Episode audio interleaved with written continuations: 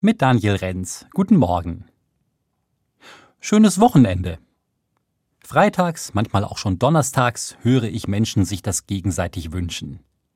Zum Abschied oder an der Supermarktkasse oder auch mal hier im Radio. Schönes Wochenende.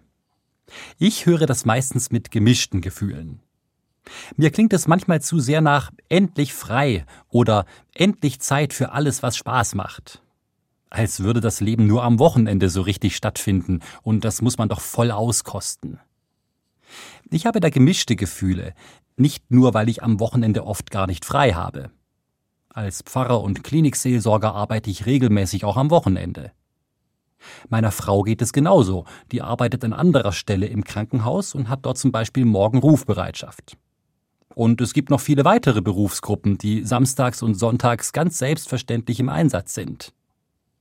Das Wochenende ist dann keine reine Freizeit, in der man locker leicht abfeiert. Aber trotzdem kann es doch schön werden.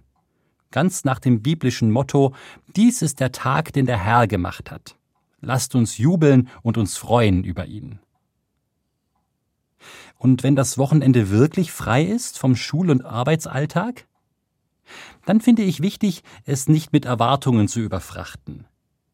Auch ein freies Wochenende kann herausfordern weil man einkaufen muss, kochen, putzen, weil die Kinder anstrengend sind oder weil ganz unterschiedliche Bedürfnisse aufeinander prallen.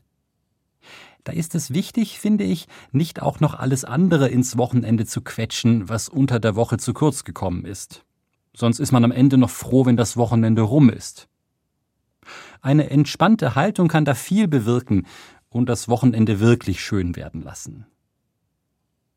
So kann ich den Wunsch dann auch gut hören und mich darüber freuen. Schönes Wochenende. Selbst sage ich meistens etwas anderes. Ich wünsche lieber einen schönen Freitag oder Samstag oder Sonntag. Eben nach dem Motto, dies ist der Tag, den der Herr gemacht hat, der mir jetzt gerade geschenkt ist und der schön werden kann.